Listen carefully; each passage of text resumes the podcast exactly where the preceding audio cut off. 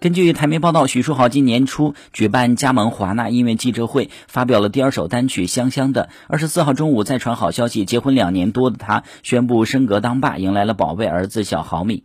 许书豪开心地表示，终于召唤出来了。这一年看着老婆各种辛苦，直到前几天终于自然产卸货。至于当爸的心情，他笑说很开心，很兴奋。开心他是一个健康的宝宝顺利出生，兴奋身为新手爸爸即将面临巨大的挑战。还好身边有很多先入坑的学长可以询问。